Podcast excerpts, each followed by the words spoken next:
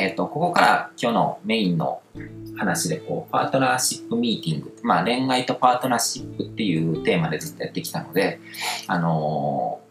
この話をしようと思うんですけども、この恋愛とかパートナーシップでも、このアセンションっていうのがすごく重要で、あのー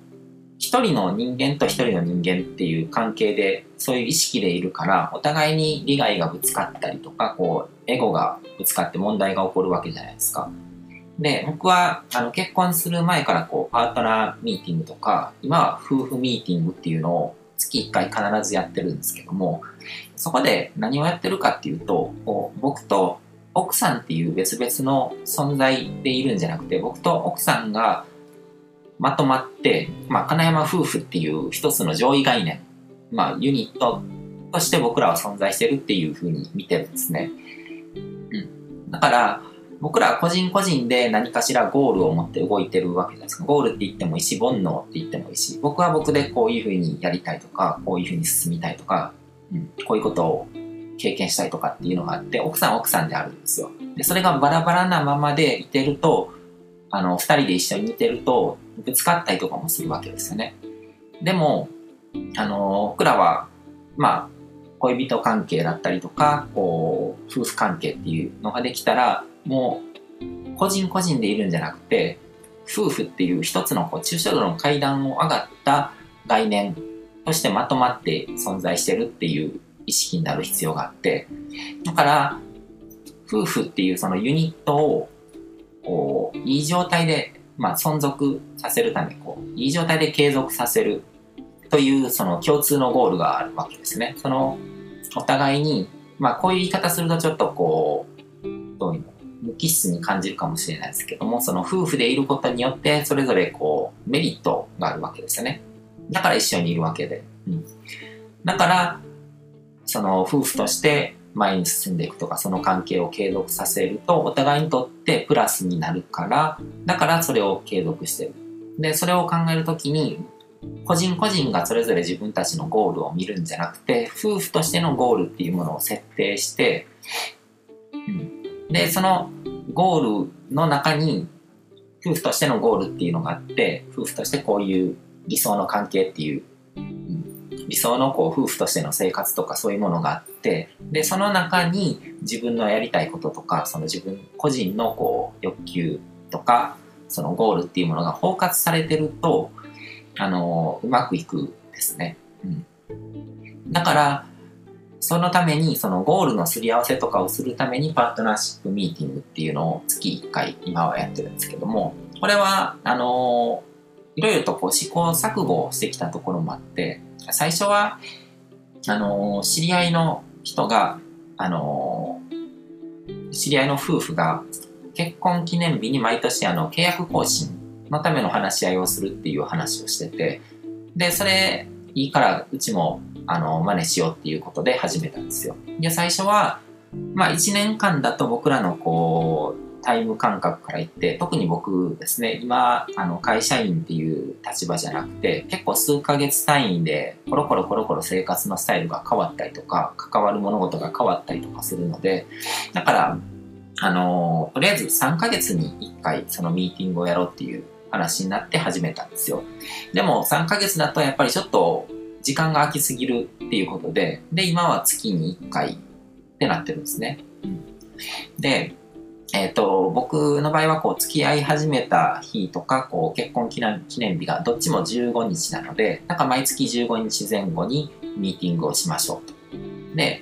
そこで、あのーまあ、契約更新、その関係を築あの続けるかどうかっていうことの意思確認をすると。で、最初のうちはそれ、その時にどういうことやってかやってたかっていうと、こうお互いにそれまでのこう1ヶ月間とかの中でこう気になるところとかを伝え合うとか、うん、っていうことをやってたんですよ。で、そこで、まあ、意図としては、あの、本音がちゃんと言えるような場を作ろうっていう感じだったんですけども、でもその気になることを伝え合うっていうことをやると、もう絶対喧嘩っぽくなっちゃうんですね。でこれは、あの、まあそういうやり方でやってたのがしょうがなくて、こう、お互いに気になることを伝え合うってことは気になるところをこう見るってことなんで、そっち側にフォーカスを向けるわけで、それはなんかこうぶつかり合うだろうみたいな感じのことに気づいて、だから今は、あの、ゴールの確認と共有っていうのをやるようにしたんですね。そこの、その場で。だから、あの、夫婦のゴールとして、こう、理想としてこう、向かう場所っていう、向かう方向を確認し合って、で、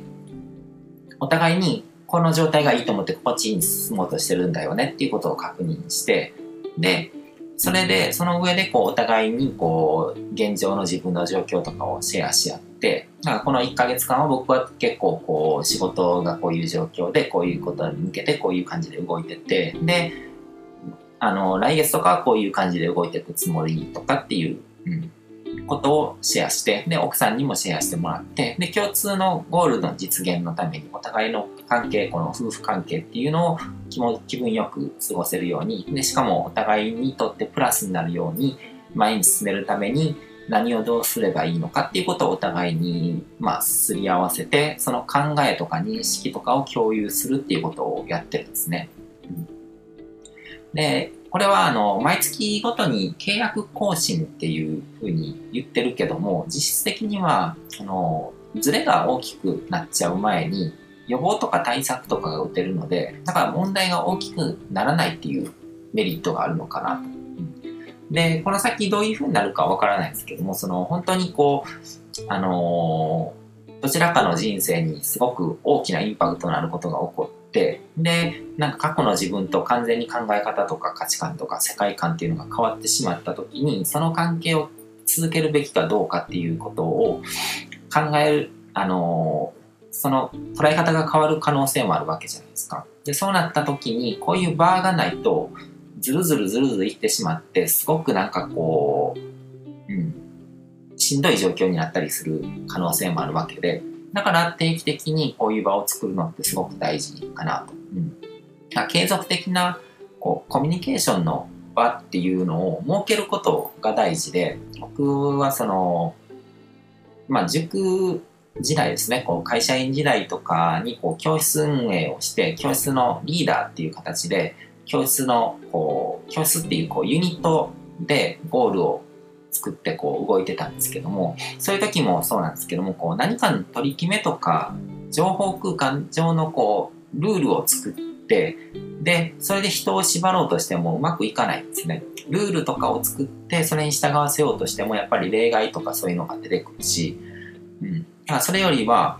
毎日、こう、仕事が終わった後にミーティングを必ずやるとか、っていうふうに、こう、定期的にコミュニケーションのチャンネルをつなぐ場っていうのを用意した方が効果的なんですよ。だから、あの、決めるのは、その細かいルールとかそういうのとかじゃなくて、月に1回こういうふうに話をするとか、毎週こういう会議をするとか、家族会議とかでもいいし、そういうことだけを決めると。で、その会議の場でどういうことを話すのかっていうことだけ決めておく。でそうやってこう、すり合わせの場っていうのを作っておくことで、その、まあ、上位概念としてできてるこのユニットですよね。家族っていうユニットでもいいし、その夫婦っていうユニットでもいいし、そういうものが、まあ、恋人関係でもいいですよね。うん、もしかしたら人によってはこう愛人関係っていうのがあるのかもしれないですけども、でも、あの、お互いに何かこう、変な、うん、トラブルとかにならないこう問題が大きくなってこう苦しい思いをするくらいだったらこういう場を設けてすり合わせっていうのをやっていく方がいいのかなっていうふうには思いますね。約束とか取り決めとかルールっていうのは万能じゃないのでそこから揉めることが多いんですね。うん。ということで、あのー、まあ、パートナーシップもそうだし、夫婦にしてもその自分のこう大事な人と大切な人との関係もそのあの、察してくれるとかそういうのじゃなくて、まあ日本人の美徳的なところもあるんですけども、でも、あの、こういうふうにこう言語とかのコミュニケーションでしっかり共有するっていうのはすごく大事だと思うので、だからこのパートナーシップミーティングっていうのはすごくおすすめです。うん、いろんな人に会った人にはこういろいろ進めていってるんですけどもこれを見てあ面白そううちでもやってみようっていう人はぜひぜひやってみてもらえたらと思います。